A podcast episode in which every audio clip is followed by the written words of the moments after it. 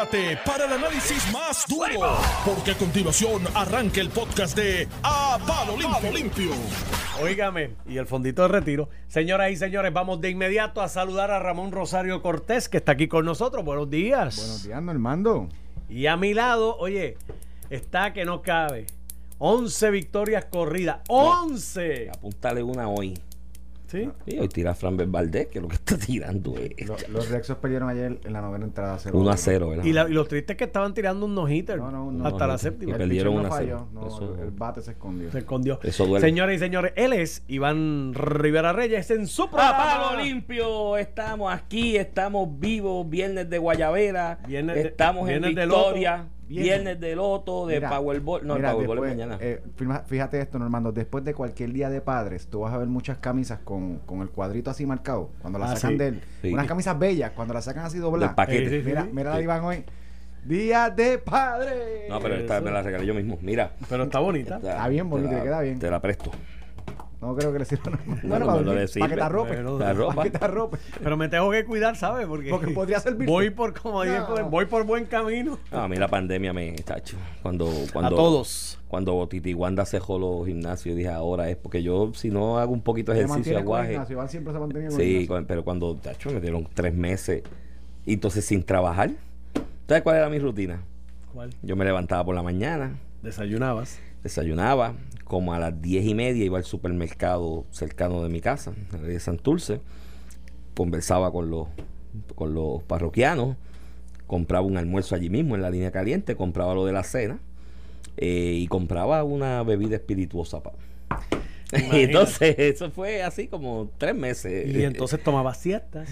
Eh, no, no, yo no, ¿No? tomo siestas. Disfrutabas de Netflix. disfrutaba de Netflix y demás. Entonces, a veces, como a, a eso, empezaba como a las 2 a, a- a hidratarme. A veces, como a eso de las 5 y media o 6 se estaba acabando la hidratación y iba a la farmacia del lado de mi casa. Diantre. Porque Yo después no quedaba sabía, noche. nosotros tenemos aquí un facsímil razonable de Luis Pavón Roca. Saludos, Luis. Mira, aquí está. Saludos a Luis, donde quiera Aquí que tenemos nuestro propio Luis. Mira, Y- empieza a reírte. Ja, ja, ja, ja. Diablo, Mira, no. Qué bullying le estamos haciendo a Luis. Un abrazo a él y a Carlos. qué, qué, qué- qué fama, Fama precede no, a, Luis. Tú debes tener Silencio. este jangueando en la semana, ya que él janguea en el Mira, weekend, pues tú no se jangueas en la semana. chisme que, eh, ni uno ni Ramón Rosario se solidariza con las expresiones de Sí, que no venga Luis.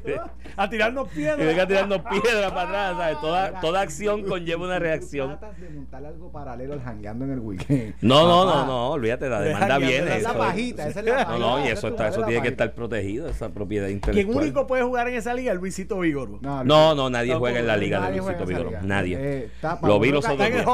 Nosotros los terrenales aquí a punto medio y Luisito está en el Hall of Fame, Lo vi los otros días y yo dije, cuando grande yo quiero ser como ¿Verdad tú. que sí? Sí, porque es que se gana Nada. la vida divertidamente ahora. Claro que sí. Me voy, los Normando, dejo. los. Yankees. Buen fin de semana. Ganamos, ganamos. Empezamos una serie ahí con Boston, va a estar Ah, interesante. empiezan con Boston, güey. Sí, Voy a ¿no? ver si me apunto en la de julio y me voy para Boston allá. Sí. Este va ahora en julio para, Houston y nos Sí. está tentando. Ahí vamos. a ver. Dale, dale, porque es weekend, no hay que faltar.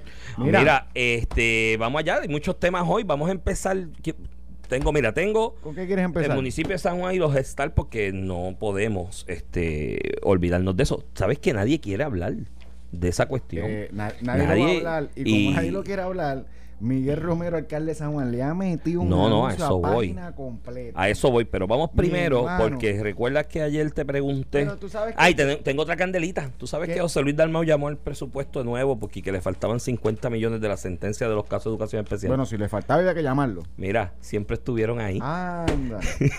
y el presidente de la Cámara le había escrito al monitor, le dijo, mira, chequeate la página tal del presupuesto. Y, ah, y la Junta le había escrito al monitor y, y le había dicho, mira, los chavitos están, pues, José Luis Dalmán no los había visto, pero vamos, vamos con eso ahorita. Pero vamos a empezar con San Juan, porque sabes que te dije ayer lo de la carta que corrió con el asunto de que Manuel Natal era miembro de la Junta. Manuel Natal, que quería ser alcalde de San Juan, de ese mismo municipio que está pasando por este esta atrocidad, porque esto es una atrocidad dejar a los niños sin, sin esa oportunidad de poder tener esa intervención temprana en su vida y desarrollo, como lo que es los programas de Head Start eh, y Early Head Start. Y para los niños pobres, de San Juan, ¿no? Para las clases más pobres, porque el que tiene chavos lo lleva a un colegio privado y uno de estos que tienen eh, de a 5 mil pesos al año, y, pero el que es pobre depende de esos programas eh, esencialmente y créeme que eso es fundamental para el desarrollo de, de, de, los niños, ¿no?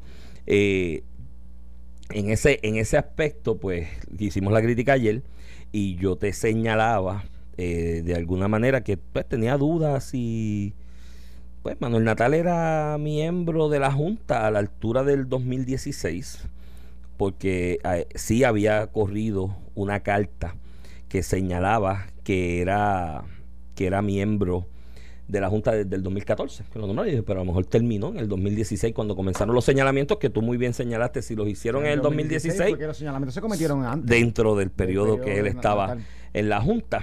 Eh, al día de hoy no ha dicho nada, no he escuchado la explicación. Me está raro porque alguien tan vocal cuando se tocan los dineros de los pobres, cuando se afectan las clases más y que necesitadas. transparencia a todo el mundo. A todo el mundo. Transparente y sí, porque todo el mundo es corrupto. sí, porque todo el mundo es corrupto. Y entonces él es bien vocal en eso y cuando se afectan las clases más necesitadas del país y los pobres, y yo soy el paladín en contra de las injusticias de estos capitalistas ricos millonarios que nos atropellan a todos, pues esto, esto afecta directamente a los pobres. Pues mira, aparte de la carta, me enviaron el código de conducta de la Junta de Gobierno y está firmado por él, ¿oíste? Iván, si lo También. aquí. Y tú sabes cuál es en la página 2 el inciso Cumplir con las leyes federales y los programas. Ser responsable de garantizar que se cumplan las leyes federales y, y estatales que rigen el programa estatal. Y tú sabes como si fuera una obra divina. y lo firma él porque lo tiene que Por eso que cada página tiene una rayita para las iniciales y dice iniciales. en esa página la rayita de las iniciales está justo al lado de ese inciso del código y la introducción es una joya de todo lo que esperamos. Se espera de los miembros que mantengan una conducta personal y profesional que no tenga efecto negativo sobre los servicios ni refleje gravamen en la imagen, la reputación o la credibilidad, credibilidad pública. Entonces, pues, este, eso como que lo firmó y hoy sale una ¿en qué, ¿en qué, página del periódico es que sale? No, no, es que sale en todos los periódicos. todos los periódicos. En el nuevo día es la página 16 y en vocero es la página 16. Ay, rayos, si no está de acuerdo está en la página. En la, 16 de los dos periódicos principales. Página completa. Me imagino que estará en primera. Pues mira, te voy a leer para por aquello de que cómo se afecta y el defensor que fue esto, él incumplió con sus deberes fiduciarios de la Junta y con el mismo código de conducta y ética de la de la junta esa, la que fue parte de los gestales en San Juan. Oye, y, yo no sé si, si, si él tiene algo que ver, pero por lo menos la alcaldesa. Eh, pero y su deber de fiducia. Sí, bueno, pues, tiene que explicar. Pero Ramón, si tú eres, Ramón, si tú eres miembro de una junta y explota un escándalo sobre ese programa del que tú eras miembro de la junta, ¿tú te vas a quedar callado no, y no vas a explicar? Tienes, tienes que explicarlo, pero eso no quiere decir que tú tienes culpas. Lo que dice. Quiero separar, Iván, porque pues yo que explique. Sido, que explique. Pues que explique, porque si no, mientras, mire, para mí, mientras no explique, es culpable, mi hermano. Sí, si alguien tan vocal, igual que Carmen Yulín, y lo dije ayer. Esa visión, Iván. No, no, pues no, aquí le vamos. Aquí de, no, mi hermano, aquí después del verano del 19 la vara está más alta. Está bien, pero yo critiqué esa vara que pusieron, Iván, no, pues no. y yo sufrí esa vara. Pues ya la pusieron. mal, y porque se ha hecho mal en el pasado, ya la pusieron. Ya la pusieron y está ahí. Y pienso que tiene que salir y hablar. Y hablar. Y Carmen Yulín también, que bastante vocal y bastante le gusta. La que dice corrupta a todo el mundo. Pero mira los que se fueron a pique, que no se aprobaron por la falta de dinero. Barrio Obrero, uno Barrio Obrero 2, Barrio Obrero 3. el sector más pobre. El Centro de Desarrollo Integral Especializado de Autismo de la HOL. Ese es el de la HOL. El de la HOL. Ese se fue a pique. No he escuchado a María de Lourdes Santiago, que tiene la causa de la de educación especial y, y, agarrar, pues no le he escuchado hablar de esto tampoco. El Mirador el Nuevo Milenio, Barriada Figueroa, La Perla, no, pero para que la gente escuche la, Providencia, las casas, Lloren Torres 1 y Lloren Torres 2, Ramos Antonini 1, Ramos Antonini 2, Alejandrino, Cupeyalto, Los Romeros, Venus Garden, Villa España, Puerto Nuevo 1, Puerto Nuevo 2, Puerto Nuevo 3, Puerto Nuevo 4. Todos los sectores pobres del país. 43 sectores pobres perdieron. ¿Tú te imaginas a alguien de Tortugo buscando un gestal allá en el otro lado de San Juan, por Miramar? No tiene break, mi hermano. Los niños de 4 años, 5 años que necesitan ese programa, porque muchas veces en las evaluaciones de intervención temprana, cuando se detecta algún tipo de necesidad, que, que requiere ese tipo de adaptación, lo primero que te dice el terapista es, mira, llévalo a un gestal. Llévalo un gestal. Iván, hasta para que los padres puedan trabajar mientras ese niño está bien eh, educándose, hasta para Sí. eso, tú sabes. Entonces, tú te imaginas de Tortugo ir hasta donde no hay. Llega a ser... Luis Lloren Torres, que es un pueblo prácticamente, es un municipio aparte de toda la cantidad de gente que vive ahí, también los, todos se fueron a pique. Entonces, no escucho ni a Carmen Yulín, ni escucho a Natal explicar qué pasó aquí, cómo es que esto no se, no se atendió a tiempo si los señalamientos vinieron de manera preventiva. Desde el 2016, mi hermano, tuvieron cuatro años. Cuatro años y él corriendo para alcalde de San Juan. Corriendo para alcalde de San Juan, que esto, era, esto tenía que ser un tema principal de campaña de cómo se iban a atender esos señalamientos y se iba a evitar esa pérdida de fondos. Y eso no, ni, ni de esta boca es mía. Entonces nadie habla de eso. O sea, yo me levanté buscando de todos los noticiarios, todos los periódicos, todos los titulares de cuanto a ver quién estaba pidiéndole cuentas a estas personas sobre este asunto y nadie. Nadie, todo el mundo, ay, chévere. Mire, mi hermano, no, aquí hay que ser consistente. Y como se le exige a uno, se le tiene que exigir al otro. Y se tiene que exigir a ambos, a parejo, y tienen que hablar. Y si no hablan, para mí, yo sé que, y entiendo tu posición por lo que viviste, pero para mí la vara está más alta. Y tienen que hablar. El silencio, de alguna manera, implica complicidad con lo que está pasando. Bueno, Iván, habiendo dicho eso, estoy contigo que tiene que, que pedir transparencia. Y una persona que hace prejuicios de todo. A todo el mundo le dice corrupto antes de que se den los procedimientos. Máxima esa persona tiene que explicar. Este, los medios han ocultado este tema. Eh, yo creo que muy astutamente el alcalde de San Juan le mete anuncio a, a- a página completa porque ningún medio está o la gran mayoría de los medios no están reportando nada relacionado a lo que pasó en San Juan. Aquí usted siempre se va a enterar, lo vamos a discutir y por ahí pues Natal decidirá si mantenerse calladito debajo de Sí, no, porque la mesa. ese es el líder, se va a ser candidato a gobernador aquí de un En partido. otros temas, en otros temas, para pasar un poquito a los temas judiciales, la Cámara demanda a Luma, le pide que entregue información entre la información que solicita a Luma y que se y que ellos alegan que no se ha entregado. De hecho, escuché unas expresiones de del presidente, del CEO de Luma, diciendo que son por cuestiones de seguridad y secretos de negocio. Te voy a decir, por lo menos lo que los medios reportan, que es lo que la Cámara está solicitando. Los datos sobre las brigadas que tienen, cantidad de empleados y puestos, datos del call center, querellas radicadas por los consumidores, cantidad de interrupciones en el sistema eléctrico. Y yo me pregunto, Iván, ¿dónde está aquí el secreto de negocio o, o- o- o l- la protección a la seguridad? Si Sí. es algo que Energía Eléctrica tenía que entregar. Pues eso es así. ¿Sabes? Creo que, pues, los amigos de Luma. Te están buscando una candela No, no, no, innecesaria. es que es una. le- el tribunal les va a meter un, un, un- un cantazo. Eso es así. En ellos se ha puesto l- en las manos de la transformación del sistema más importante de Puerto Rico. Y estos cantacitos, es que yo no entiendo cómo tú puedes decir que no vas a entregar eh, eh, la información del call center de tu brigada. Sé que yo criticaba porque iban a los medios y le preguntaban, ¿y cuántos celadores tenemos? Y decían, es que no tengo esa estadística aquí. Pues ahora se lo pidieron formalmente. Pues, y que la- buscarla Y, y la No, no, pero eso en un medio tú lo puedes decir. Y luce horrible. Decir, ah, yo esa información no la tengo Sí, pero aquí. la pero cuando la Asamblea Legislativa te la pide formalmente. Mira, de- yo, yo por decir que poco. es secreto de negocio, de, decir que es secreto de negocio lo que implica es que cuando Andrés Freire y el otro, ¿cómo se llama? José algo, el otro portavoz que ellos tienen, el Sí, sí, abogado, sí. El popular.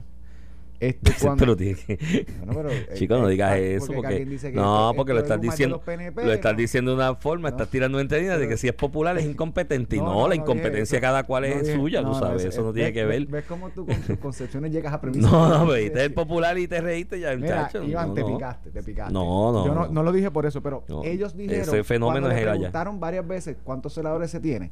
En la contestación era: no tengo esa información aquí. Pues búscala. Escúchame, pero cuando tú ves después que la empresa formalmente dice, no, eso tiene que ver con seguridad secreto de negocio, dice No, que lo no, estaban no, mintiendo, no era que no la tenía, es que no la quería proveer, que son dos cosas distintas. No, yo por poco choco cuando vi un reportaje que dieron sobre esas vistas, donde le preguntaron cuál era el nombre del director de servicio al cliente de la autoridad. No, eso es fíjense, mire mi hermano, esa, esa información es confidencial. Mi Pero hermano, que si algo, si algo hace una empresa seria y que se respete a sí mismo, es que su plantilla gerencial, los que están a cargo de las pa- funciones más importantes de la empresa, en la página web pones la foto, La foto. y dice, tengo a fulano que es el caballo en servicio al cliente y, pones el resumen triste- y este tipo viene de comer. Lo, lo triste es que a lo mejor lo tiene. Entonces, Pero- la pero, reacción Paul. es- la reacción, mira, además que tú sabes que ese empleado, lo, eh, en el acuerdo que se hace con Luma y el gobierno, ese empleado este los reembolsa el gobierno de Puerto Rico. O sea, Luma, Luma tiene un fee de administración, Luma paga los costos y el, gobierno reembolsa. O sea, que ese empleado literalmente se paga con fondos públicos. Y, y creo que este, este nuevo acercamiento de Luma es torpe torpísimo por demás. no hay manera de tú justificar esto. Yo creo que con la transformación, incluso a pesar de Luma, que ya yo he llegado a decir, tú sabes, cuando hablan de Luma, yo digo, y a pesar de Luma, el, servicio va a mejorar. Viene una inversión eh, multimillonaria, obviamente sacarlo de las manos de... O sea, la opción no puede ser ponerla en manos de, las, de los políticos y Lutiel de nuevo. Eso, eso fracasó una y otra vez. Pero eso no implica que... Hay que, venga otro privatizador. No, no, que venga otro privatizador y que se fiscalice el privatizador que se cogió, que en este ah, caso es Luma Energy. Y me gusta el approach este, de la secretaria de la gobernación que ha ido a los medios y espérate, ellos van a transformar el sistema y nosotros, esa es nuestra política, pero nosotros lo vamos a exigir y tiene que cumplir con A, B, C, D. Y creo que con esta nueva entramada que se meten en la Cámara, la Cámara muy astutamente eh, va al tribunal porque va a tener una victoria momentánea con esta ridiculez del humano. Sí, entonces le, le, menoscaba de alguna manera la presencia de la propia empresa. Me escribe un radio escucha y quiero aclarar esto. Eh, eh, Miguel Durán y me hace un señalamiento y me dice entregar esa información es carpeteo porque son nombres desempleados, se presta a carpetear. Mira, si tú te paras y lo publicas a los siete vientos, a los cuatro vientos en los medios, pues quizás no hay necesidad de que tú publiques. Pero si la Asamblea Legislativa en su función fiscalizadora, ¿no?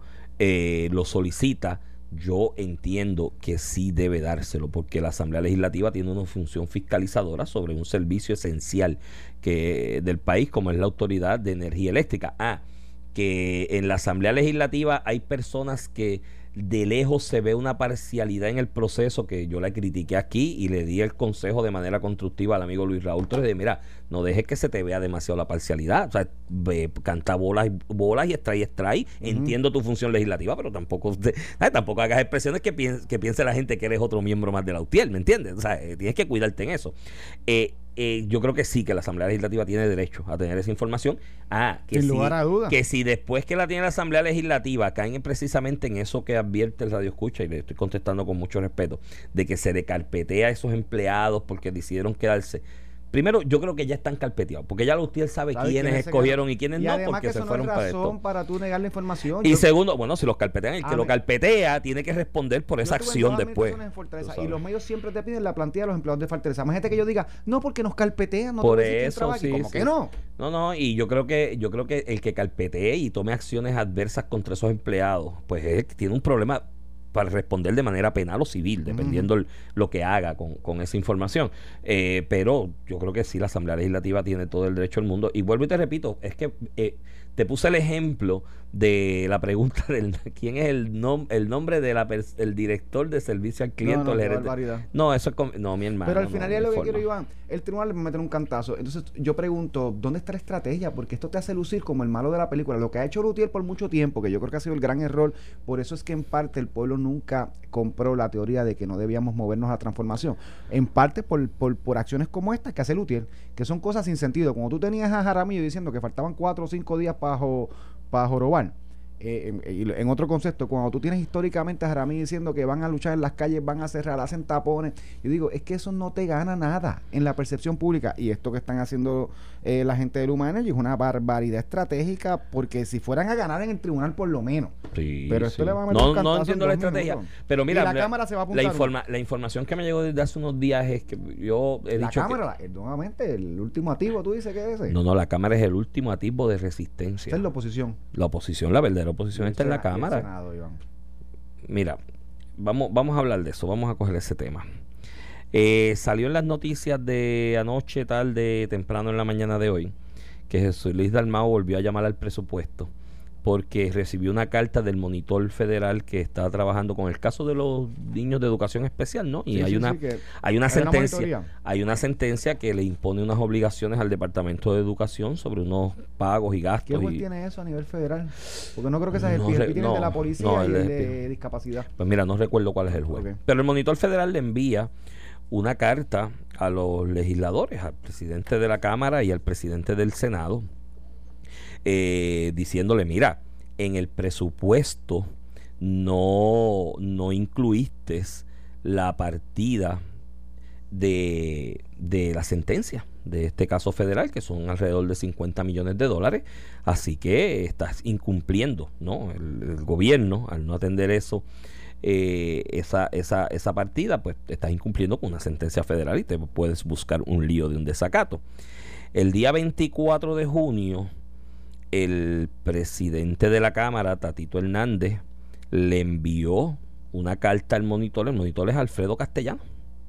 Es el monitor de cumplimiento eh, en, ese, en ese caso. Y le dice, mira, pues recibí la carta. Eh, ah, mira, era Helpi que lo tenía, ¿sabes? Era el juez Helpi el que tenía el, ese caso también. ¿También lo tenía Helpi? También lo tenía Helpi. No lo tiene, porque Helpi todavía no ha sido confirmado. También lo tiene y había una orden del juez de cumplir del 5 de mayo del... Exacto, todavía lo tiene, del 5 de mayo del 2021. Y el presidente de la Cámara le dice, mira, chequeate la página 22 y la 25 y la 27 de la resolución 144 de la Cámara, aprobado en la, Asamblea Legislativa el 22 de junio del 2021, que ahí está, ahí están los 50 millones de la sentencia y eso se atendió. Eh, la Junta de Control Fiscal le envió una carta similar a Alfredo Castellano, que es el monitor, indicándole lo mismo. Mira, eso está en el presupuesto y le identifica las partidas específicas del presupuesto. Y el presidente del Senado, sin encomendarse a Dios, ni llamó al presidente de la Cámara, ni llamó a su personal técnico y llamó al presupuesto para revisarlo porque había que añadir esa partida. a lo mejor llamó a su personal técnico y el personal técnico le dice le decía que no estaba y él sí pero tú eres no, es de Dalmau, pero no no tú eres tú eres el presidente. Tú eres el presidente tú eres responsable de todos los errores. Bueno pero si Entonces, en alguien creo eh, que no, pero deben volar las cabezas. vamos vamos a una cosa Ramón esto es esto es lo mismo que aplica en el aspecto gerencial en una empresa privada. A ti un subalterno te trae un informe y tú lo tienes que leer y tienes que revisarlo. Y si te llega una carta de algo tan importante como es un asunto de un incumplimiento con una sentencia de un tribunal federal, de una partida de 50 millones que no son 50 chavos, son 50 millones. Tú coges la carta, coges la información y la revisas tú mismo, porque tú vas a estampar la firma o en la contestación que le deja esa carta o en la, en la directriz que va a tomar acción sobre el asunto. Entonces José Luis Dalmau no leyó el presupuesto que aprobó y que defendió y que fue a comité de conferencia que lo discutimos aquí, que Tatito le pasó el rolo. Tatito le pasó el rolo en el comité de conferencia con el presupuesto. Esa de estipulo. Y se convirtió en el líder ahí y le pasó el rolo. De hecho, Tatito se convierte y sigue siendo, se convirtió hace tiempo en el último atisbo de resistencia del Partido Popular. Que le da porque parte de la pelea de. Y pues claro, si se le enfrentó a José Luis Dalmau, a Luis y a todo el mundo, y prevaleció al final del camino en la, en la designación presupuestaria el, parte de la, de la batalla política que le está dando Tatito para, para las huestes del corazón de rollo del PPD, no le apruebe chavos para los cabilderos eso. Si nosotros no somos estadistas, digo, yo no es que esté de acuerdo con el planteamiento, pero nosotros no somos estadistas, no le aprovecha para eso. Hay una resolución de la Junta de Gobierno del PPD que la llevó José Luis Dalmán como presidente, que él es presidente del PPD diciendo que cero dinero para cabilderos se le va a aprobar a Pierluisi el viernes al final del camino y lo aprueba, deja el balance abierto ahí para que Luis se lo haga y encima pues yo no sé qué se hizo en el Senado de parte del presidente en el ejercicio. Yo sé que Juan Zaragoza hizo un gran ejercicio, hizo un gran trabajo, pero se, se colgó. Se, aprobó un presupuesto con liderato, porque cogiste todas las cogiste todas las minorías. Cuando regresa a la Cámara, se, se, ahí que se tumban las pajitas. Ahí es que se tumban las pajitas y te pasó el rolo. Entonces ahora en esta, en esta, en esta situación, que era cuestión de leerlo, chicos. Fíjate, creo que es un bochorno. Yo, yo si yo fuera presidente del Senado, si yo fuera presidente del Senado hoy, sentiría vergüenza de mí mismo porque El error de José Luis Dalmau a nivel de proyección política, ¿verdad?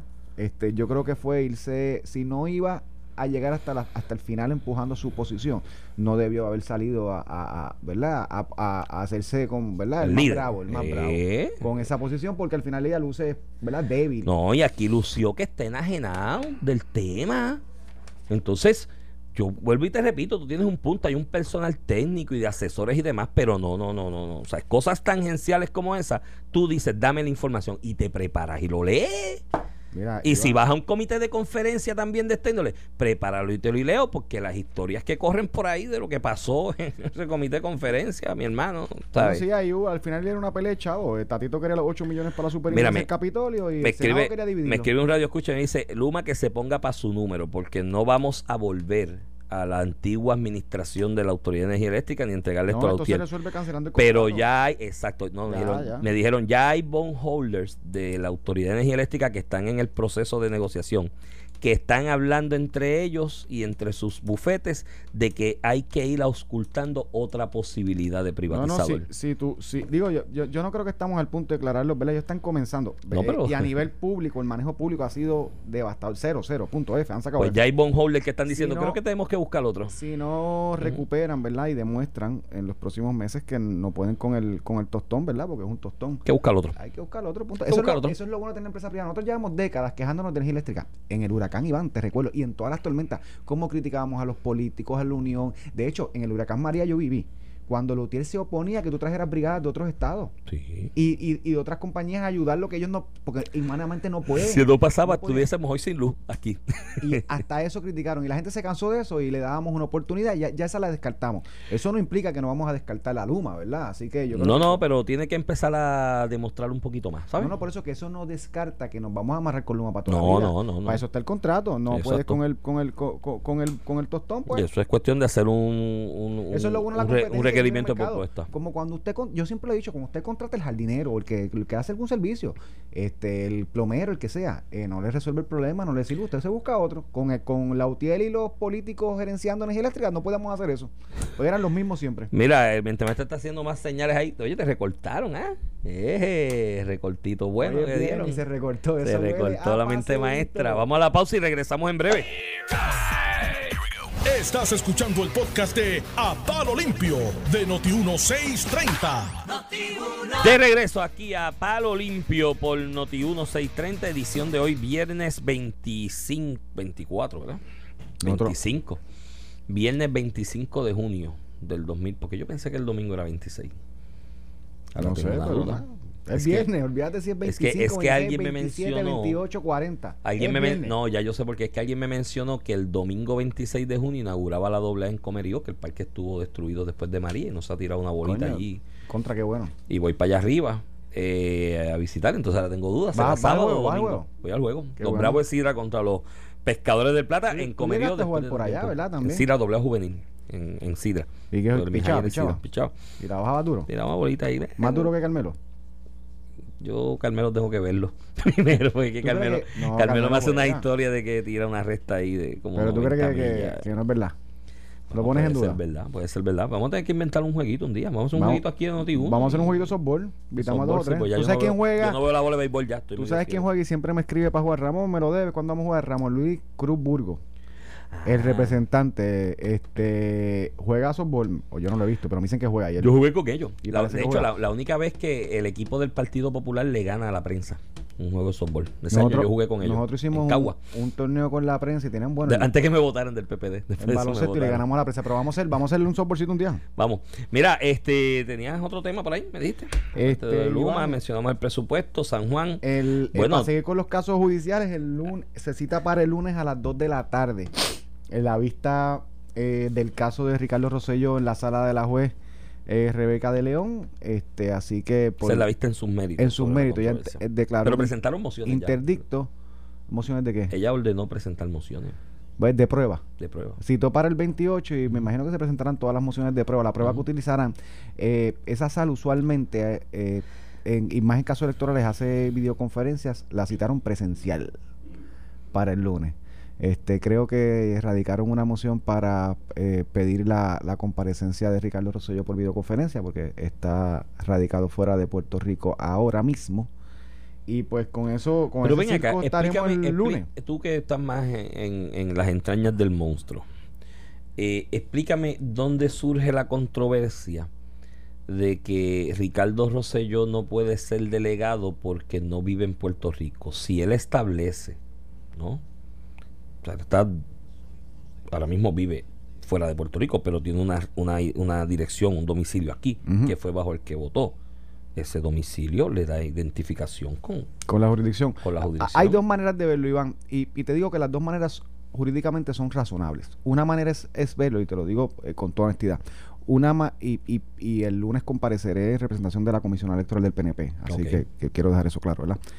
Una manera de verlo a desde el punto de vista jurídico es la parte de si eh, el, la residencia de la ley 167, la ley 167 tiene un artículo que dice que tienes que resi- ser residente en Puerto Rico o en DC. Eso es así. Sí, esa la de la de los delegados. la de los delegados, que es la que establece el proceso para elegir los delegados. Sí. Uno de los requisitos es que el delegado tiene que ser residente de Puerto Rico o DC. Una manera de verlo es que ese requisito de residencia, por ser una pieza juri- una pieza electoral, una, una ley electoral, le aplica el requisito de domicilio. O sea que cuando en Puerto Rico los que votan tienen que ser residentes de Puerto Rico, pero la jurisprudencia del derecho ha reconocido que no es residencia física, es domicilio. Domicilio. Hay gente que se va a, tra- a trabajar 10 años, 5 años, a estudiar lo que sea, y viven en un estado X, pero ese no es su domicilio, su domicilio es Puerto Rico porque ellos eh, piensan regresar a Puerto Rico y eso les permite votar en Puerto Rico. Y así pasa con eh, eh, eh, ciudadanos americanos de, otras, de otros estados que están en Puerto Rico y siguen votando en su est- estado de origen porque y volverán. votan allá. Eh, y una interpretación es que es que no es que tiene que tener una casa física aquí o allá, es que su domicilio tiene que ser en Puerto Rico. Eso es razonable. La otra interpretación es que al establecer la ley 167 un requisito de residencia y utilizar la palabra residencia y no domicilio, en efecto lo que quiere es que el delegado mantenga una residencia en DC o en Puerto Rico por efecto de que esas son las dos partes que tú estás empujando la, la estadidad, ¿verdad? Porque la- la- el propósito de esta delegación es empujar la estadidad y dice, no, no, pero yo no quiero que tú estés en, en California, York. Mm. Nueva York, yo quiero que tú estés ahí, donde esté el meollo para asegurarme, esa, esa es otra interpretación y la encuentro razonable. Pero aún acogiendo esa, lo que pretende es, no es que tú seas el más eh, diciniano, por decirlo así, no es que tú vivas en DC toda la vida, no, no es que tú tengas una residencia allí. De hecho, hay unos eh, delegados que ya dijeron que viven en Puerto Rico y que dijeron que se Que van a van a establecer su residencia en DC. O sea, que si tú lo miras desde ese, de ese punto, lo que tú quieres es que ese delegado esté allí. A diferencia de los legisladores, por ejemplo, de distrito, el Código Electoral establece que los legisladores de distrito tienen que estar al menos un año antes viviendo en ese distrito. Pues ya tú le estableciste una fecha, pero en este caso no hay No hay fecha. porque por tú lo que no quieres es que el que representa a, a Vega Baja lejos conozca a Vega Baja por un año. No, no, es que esté cerca. Y en este caso que conozca a DC.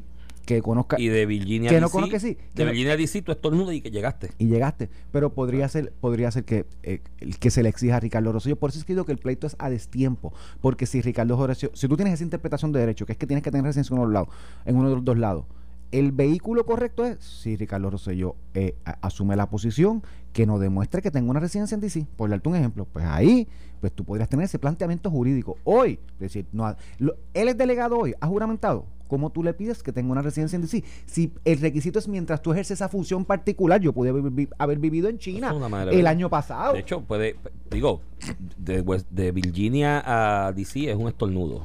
Lleg- Llegas a las millas. De hecho, mucha gente que vive en que La trabaja en DC vive en la mayoría, de las personas, la gran que trabaja en DC, vive en Virginia. vive en Virginia, primero, que no afecta la función. Segundo, si tan esencial es que definitivamente haya, que hable con, con Lefran Fortuño y ahí se hagan roommate y alquilen un apartamento en DC. Po- po- podría ser. y ya, digo, Pero- Lefran está pero- soltero, ¿no? Yo creo, no sé. Pero, y, pero Ricardo Rosselló no está soltero. No, no. Está bien, pero son roommates Po- en DC y podría- ya, y, sí, sí, sí. y ya, y lo resolviste. No, es que no, de verdad, de verdad, creo que Ah, es un, o- un o- issue muy traído por los pelos. Eh, y hay algo, y este, y este consejo yo se lo he dado a, a mucha gente relacionados a Proyecto Dignidad que aprecio mucho. Cuando empezó este pleito, les dije, mira, no se metan en esa candela, o sea, a la larga. Tú fuiste a una elección que votaron ahí 100 mil personas, 58 mil votaron por él y te estás poniendo en un detalle técnico de una vaina. Por otro lado está la otra posición. Si tú dices que Ricardo Rosselló le va a hacer tanto daño a la estadidad, porque gente de la oposición dice, ese tipo le va a hacer un daño a la estadidad, porque cuando llega allí le van a preguntar del verano de elecciones. Pues si esa es tu posición, no lo obstaculice, al contrario, facilítale que, que llegue, porque si ese- yo creo que hay, hay, hay, hay un rencor, hay unos rencores dentro que, que la gente tiene por, por algunas razones. No, no sé, digo, tengo mi teoría al respecto y la columna aquella que yo escribí sobre el tema lo, lo esbocé. Aquí hay una lucha de reformistas versus gente que no quiere reformar las cosas. Y vieron ahí en Ricardo Rosselló, en ti, que estuviste en esa administración, y otras personas que estuvieron en esa administración, que eran un peligro porque estaban reformando, estaban logrando reformar con apoyo electoral. Entonces, que era lo, lo, lo que ellos jamás pensaron que iba a, ocurrir. Mira, Natalia Yaresco le dijo, ¡pum! cayó la piedra al gobierno de Puerto Rico. Eso de la ley de retiro digno, no, no, no, no. Tienen hasta hoy. Y habló la que manda. Tú sabes que tienen hasta hoy para coger la ley. ¿Qué tú haces con la ley? ¿Le pega fuego? ¿De una vez tú la firmaste? ¿Cómo, cómo tú dejas sin efecto la ley tras un llamado de Natalia Yaresco De- de, eh, eh, esa índole? Se reúnen Tatito, Dalmao ¿Tú y Pierluisi con la, con la carpeta de la ley que firmó y le echan gasolina No, no, y le pega fuego y corriendo- dice, ya no existe. O sea, Natalia, yo te digo que es una cuestión del tono. De la, de la medida. En la ley promesa, ya esa ley se firmó. La ley promesa reconoce un vehículo para tú invalidar leyes. De hecho, ya está resuelto hasta cómo es el procedimiento. Eso es lo que debe usar la, la Junta. Pero llega Natalia Yaresco, que esta semana, estas dos semanas ha sido desastrosa para ella, ¿verdad? En su proyección. Y llega a decirle a la Asamblea Legislativa, te doy hasta hoy para que la revoque. Chicos, no haga eso, porque es que no llegas a ningún lado. Es la manera más torpe de manejar el asunto. Eh, eh, ya obligaste a la Asamblea Legislativa a decirte que no. Imagínate el gobernador firmando porque Natalia Yaresco le dijo que tenía hasta hoy a la yo no sé qué hora. O sea, e- es una cuestión del tono y del approach eh, que esta persona no, no tiene. Ese es torpe. Natalia Yaresco es una persona torpe en el manejo de, de- de- de- de su cuestión pública, ¿verdad? Eh, de hecho, con lo de Medicaid, eh, con lo de Medicaid, viste el cantazo que le metió Raúl Grijalva. Sí. Le envió una carta a Natalia Yaresca que ya estaba teniendo efectos. sobre diciendo que su posición que la aclarara porque ya los congresistas había perdido en el Congreso había pedido apoyo pe- había pedido apoyo la propuesta para darle más fondos de Medicaid a Puerto Rico precisamente porque ella se opuso a la paridad por dos o tres ñoñeces discriminatorias contra nosotros de parte de Natalia Yaresco y a eso tú le sumas lo que hace eh, con lo del con lo de la, la ley de retiro digno mira si usted está en desacuerdo con la ley de retiro digno y no incumple con el plan fiscal usted tiene los vehículos precisamente para eso promesa eh, le dio la ejecución del plan fiscal y una autoridad para invalidar leyes que son inconsistentes con el plan fiscal que usted hace que, que ustedes han utilizado, ¿verdad? La Junta han utilizado en el pasado.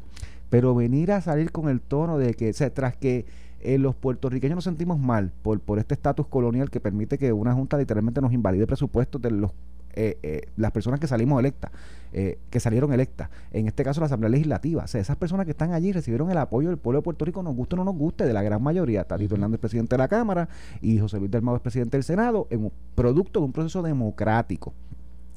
Y que tú con todo ese dolor que puede tener Puerto Rico por la presencia de la Junta en Puerto Rico, salgas a dar por horas para que haga una, medida legislativa derogando una acción que tú hiciste anteriormente para proteger un sector como los retirados en Puerto Rico, yo creo que es una torpeza, porque no vas a lograr nada y por el contrario, a la otra parte la apartas, ¿verdad? La, separas y, y vas a hacer tu trabajo menos inefectivo. Hoy Natalia Yaresco, que muy poco apoyo siempre tuvo, tiene muchísimo menos apoyo y yo realmente, yo no sé cómo la Junta de Supervisión Fiscal no la manda para Pero tiene, pa- pero tiene, pa otro sitio. Pero tiene un punto, o sea, la ley esta de retiro digno que ya la analizamos aquí, esto es para los bleachers. No, no, no, a incumple el plan fiscal, fíjate, y, Incumple- cre- no y creo que le incumple el plan vende fiscal sueños a, un sector, que no merece que le hagan que eso. no merece que le hagan ¿sabes? eso. por- y o sea, coincido contigo, pero eh, eh, hay un punto también. Esa ley, aunque yo creo que ya los abogados de los acreedores deben estar bastante claros, pero en cierta medida afecta el propio proceso de negociación sí lo atrasado. que queda, porque ahora mismo queda una partida de no los reestructuración de importante que se retiro por, por el asunto de los Exacto. pensionados. Punto. Eso es la Entonces, verdad. Ahí tienes a uno, uno, unos bondholders que están en una mesa allí en Dallas tratando de llegar a un acuerdo que lo que se ru- rumora por ahí es que están bastante adelantadas. De hecho, hay unos grupos que ya aceptaron unos, unos recortes ¿no? de, de, de esa, de esa partida. Y entonces esta, esa inseguridad, esa indeterminación de qué es lo que finalmente va a pasar, porque se habla una cosa aquí con un comité oficial de retirados, que es un instrumento de la propia corte que está atendiendo este caso, que lo he dicho una y otra vez, tengo que felicitarlos porque tanto el personal técnico como directivo de ese comité han hecho un gran trabajo. O sea, si tú comparas ese acuerdo con lo, que ha pasado, sí, sí, sí. con lo que ha pasado en otras jurisdicciones de recorte, ajuste de deuda soberana, de, eh, incluyendo lo de las pensiones, esto es filete al lado de lo que ha pasado en otras partes del mundo. Entonces, el acreedor que te dice, pero sí hay un acuerdo con un comité que es parte del instrumento de la corte, que tira unos parámetros y esta gente viene con otra cosa, que además es otro disparate más allá de lo de este asunto de, No, no, en de lo cómo afecta. digno se crea un fideicomiso sin chavos para responder por Primero y segundo, quiere volver a un pe- plan de pensiones de, de- determinado que tampoco, o sea, es- aquí sí, lo que procede ya es el pay as you go, en, en palabra, en arroz de bichuela. Lo que procede ahora en los planes de retiro futuros gubernamentales en todas partes, es una especie de 401k. Que, es lo que, algo que el tiene- patrón. que son los que tienen los empleados Pero no puede en ser- Puerto Rico y no, en el mundo. No puede ser uno, un pensión, una- un De plan de pensiones privada. definido porque demostró la experiencia aquí en Puerto Rico y en otras partes del mundo que no funcionan porque cambiaron las variables, la expectativa de vida del ser humano su- eh, aumentó, la cantidad de gente que ingresa al sistema es menor porque de- la gente pare menos, para decirlo de alguna manera que entendible, y hay menos gente a- a- aportando al mismo. Entonces, esos acreedores te dicen, pero si yo llego a un acuerdo aquí y esa legislatura allí en Puerto Rico se vuelve loco y aprueba algo que me lo... O sea, no tengo, no Sí, tengo sí. certeza y eso afecta Pero- las negociaciones y Puerto Rico necesita urgentemente reinsertarse a los mercados de capital porque los Mira. chavitos que vienen de reconstrucción de FEMA y eso nos van a ayudar con la infraestructura un tiempo pero y después Iván, pero y te- mira, te voy a dar como dado porque realmente lo creo. Esa ley de retiro digno incumple con el plan fiscal, no se sostiene, no hay manera de pagarla, no hay manera de costearla, te lo doy. Em, y te lo digo con conocimiento de causa. O sea, pe- este estudio, este tema del de retiro lo he estudiado porque se presentaron varias legislaciones mientras yo estaba en Fortaleza. Es una realidad, estamos en quiebra, no tiene, el fideicomiso se le acabó el dinero, no podemos dar lo que prometimos y eso es lamentable por demás. El gobierno ha tratado de asumir la responsabilidad de ellos con el sistema PayGo y eso eh, eh, es la medida de atenderlo. Se crea esta medida para volver al plan de sistema, al plan eh, de pensión definida, que es la barbaridad eh, fiscal, y te acepto que en sustancia la Junta de Supervisión Fiscal tiene razón. Eso incumple el plan fiscal, no se sostiene, hay que eliminarla. Lo que voy es cómo tú haces, qué opciones tú tienes para atender eso. Tú tienes en la, en la ley promesa un vehículo para que salga y no simplemente utilízalo. Pero tú salir, Iván, a, a, como Natalia eres con no, que si para tal fe, ahora, qué sé yo qué, no me vale. Se- dime Bueno. qué tú le aportas a la discusión. bueno le está diciendo nos ahorramos chavos de litigios y la elimina Pero eso tú se lo puedes decir a. Primero que tú y yo sabemos, o una persona con dos dedos de frente, que eso no va a pasar. Así que no hay posibilidad de que te ahorres dos pesos de litigio. Eso no va a pasar, Iván. O tú ves a la Asamblea Legislativa aprobando una ley para echarle para atrás a su retiro. no no, A su no, y, co- populista como Pues está menos por- porque por eso ya, pues, pues, al punto que el gobernador lo firma y dice, y tú lees la- el voto explicativo, el gobernador dice, mira, yo, yo estoy consciente que esto violenta el plan fiscal, yo exhorto a la, a la Junta que se siente a reevaluar su filosofía en este sistema, pero él te reconoce que esa ley no va con el plan fiscal y con la realidad eh, fiscal de Puerto Rico, hace ese ejercicio. ¿Tú te crees que la Asamblea Legislativa va a revocar esto? Eh, no lo va a hacer, entonces, ¿qué gana Natalia con esa expresión torpe? Porque al final es lo que ale- aleja más a la otra parte de atender el tema. Y si eso lo sumas con lo que hace de Medicaid, de verdad, yo no entiendo cómo la De Junta de. Supervisión Fiscal mantiene a esta persona haciendo su cara en Puerto Rico, porque tras que no logra nada, porque aquí no se ha logrado nada eh, eh, en los últimos años en cuestión de la Junta. Es un presupuesto con la Asamblea Legislativa, o, este, salir con el tema de retiro, otros acuerdos. No se ha logrado nada. Y encima de eso es torpe cuando habla, cuando maneja el tema, al punto que la, eh, eh, la- el lunes, tan reciente como el lunes, la Junta, el board, le dio un palo a Natalia Yaresco. Le dijo, espérate, espérate, no. no. Pues la carta se de distanció acuerdo. de las No, no, esa dice, ella dice que no es paridad. No lo dice, no, no le da el ataque directo, pero cuando Sí, la sí. Junta asume una posición distinta a la que es que las Yaresco, expresiones de ella no son la posición de la Claro, Junta, no son la posición de la Junta. Entonces, ¿por qué no la sacan para el cicote ya? Es que no es efectiva para nada. Es que esa es la parte que yo no entiendo. Pongan una persona Bueno, pero el contrato que se sea presentable ahora. en sociedad. Ese contrato se acaba, porque ese contrato tenía fecha de vencimiento y creo que se acaba. siempre tienen el te vas cuando yo quiera. Sí, sí, pero a todo esto, si mm, no quieres entrar en esa cláusula y no dar un, enviar un mensaje, quizás la Junta enviar un mensaje incorrecto de que tengo una crisis aquí porque tuve que sacar la directora ejecutiva, porque eso es una crisis, ¿no? Para todos los efectos prácticos, los mensajes que se envían a los mercados. Raúl Pues, Grijalva le mete un pero tiro a la tiene, Junta por eso. pero tienes, tienes, tienes la posibilidad de ahora, cuando caduque, no renovarlo. no renovarlo. O sea, Claro, al punto de que tú tienes a uno de los congresistas más importantes con los temas de Puerto ¿Tú no Rico. quieres ser director ejecutivo Nos gusta de la no? Estás loco. Eso tú, Mira, tú no, sabes no. de contabilidad, sabes No. de, de, de, de derecho, No, sabes como- de promesa. Eso es como, como ser abogado, de, de mi punto de vista, ¿verdad? Y acuérdate que yo soy anticolonialista. Irme al, al, al, al, al- ¿verdad? al ente eh, del imperio, de, la colonia. De, no, bueno, déjate eso. Mira, Bueno, ahí todo el mundo se, se ha ido en esa. ¿Qué, ¿Cuál fue la ley que retaron antier? Ah, no, es que es un pleito que se está anunciando eh, contra el Tribunal Supremo de Puerto Rico, pero en el foro federal por la no develación de las grabaciones de del caso de la joven esta creo, que creo falleció que lo van a subir al Supremo Federal. al Supremo Federal La por eso decisión del Supremo y, y, y, muy bien no tienen unos planteamientos muy razonables sobre de por qué se deberían develar eso no tiene ningún discutido aquí fundamento jurídico. Eso es para las gradas. No, Están las, fundamento. las asociaciones de periodistas pero lo que, que me llamó que es confidencial. lo que me llamó así. eh, lo que pasa es que ¿Cuánto te quieres apostar que se, van, que se van cero?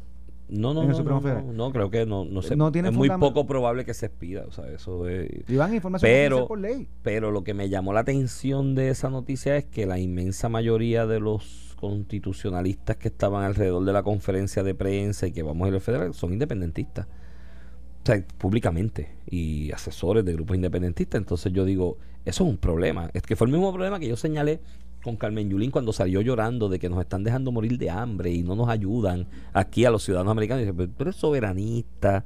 No es un contrasentido que si eres soberanista le estés llorando al Es colonizador. realidad, Le estés llorando al colonizador porque entonces Fíjate pues, que en otro argumento, pero no, y, no y lo a la larga, y a la larga eso tuvo impacto. Hoy en día hay más discusión sobre la posibilidad de que Puerto Rico se integre como Estado 51 de la Federación que antes de María. Y Carmen Yulín fue una de las principales portavoces poniendo ese, ese planteamiento de ustedes los estadistas de los derechos de los ciudadanos americanos Mira, que vivimos aquí. Y ella fue portavoz de eso. Para ponértelo en contexto, la Constitución de Puerto Rico no reconoce que tengan acceso a, oye, ya lo decidió el Tribunal Supremo, que es el que dice lo que dice la Por Constitución. eso. Que no tienes Entonces vas a ir a la Ellos otra, decir, a la no, del la Constitución de colonizador. Estado- de Estados Por Unidos. eso hay que ser Yo- consistente en la vida. Yo entiendo tu punto y, y ese es un argumento que han utilizado, se utiliza mucho que los independentistas no, hubieran- no deberían usar el foro federal. Yo desde el punto de vista ya digo, pero es que son los foros que están en Puerto Rico, así que yo tengo que vivir con la... Aunque pero quiera si- un cambio, tengo que vivir Pero con si la tú realidad. eres independentista y vas, entonces la, la Corte Suprema, el Tribunal Supremo de tu país, del que tú y el que él sería el que se quedaría si tú cambias la relación que hay o no te haces Estado y te tomas otra dirección. Estás diciéndole, no, mira, Tribunal Supremo, Corte Suprema de Estados Unidos, atiéndeme esto, porque es que aquí somos como una tribu, que somos tan inconscientes, que somos tan violadores de derechos civiles que vienes tú, que tienes que venir tú a, a protegernos. Es una inconsistencia Mira, Iván, en el discurso. Con eso... Bueno, con eso nos vamos. Pasen buen buen fin de semana, pásenla bien, disfruten en familia y recuerden que si beben, no guíen. Pues se le vira el palo. ¿sabes? No pueden Sí, sí, hacer las dos cosas a la el, vez. el- el movimiento del carro. Sí, vamos, Bueno, nos, nos vemos, vemos. el lunes. Esto fue el podcast de A, A- Palo Limpio de Noti1630. Dale play a tu podcast favorito a través de Apple Podcasts, Spotify, Google Podcasts, Stitcher y notiuno.com.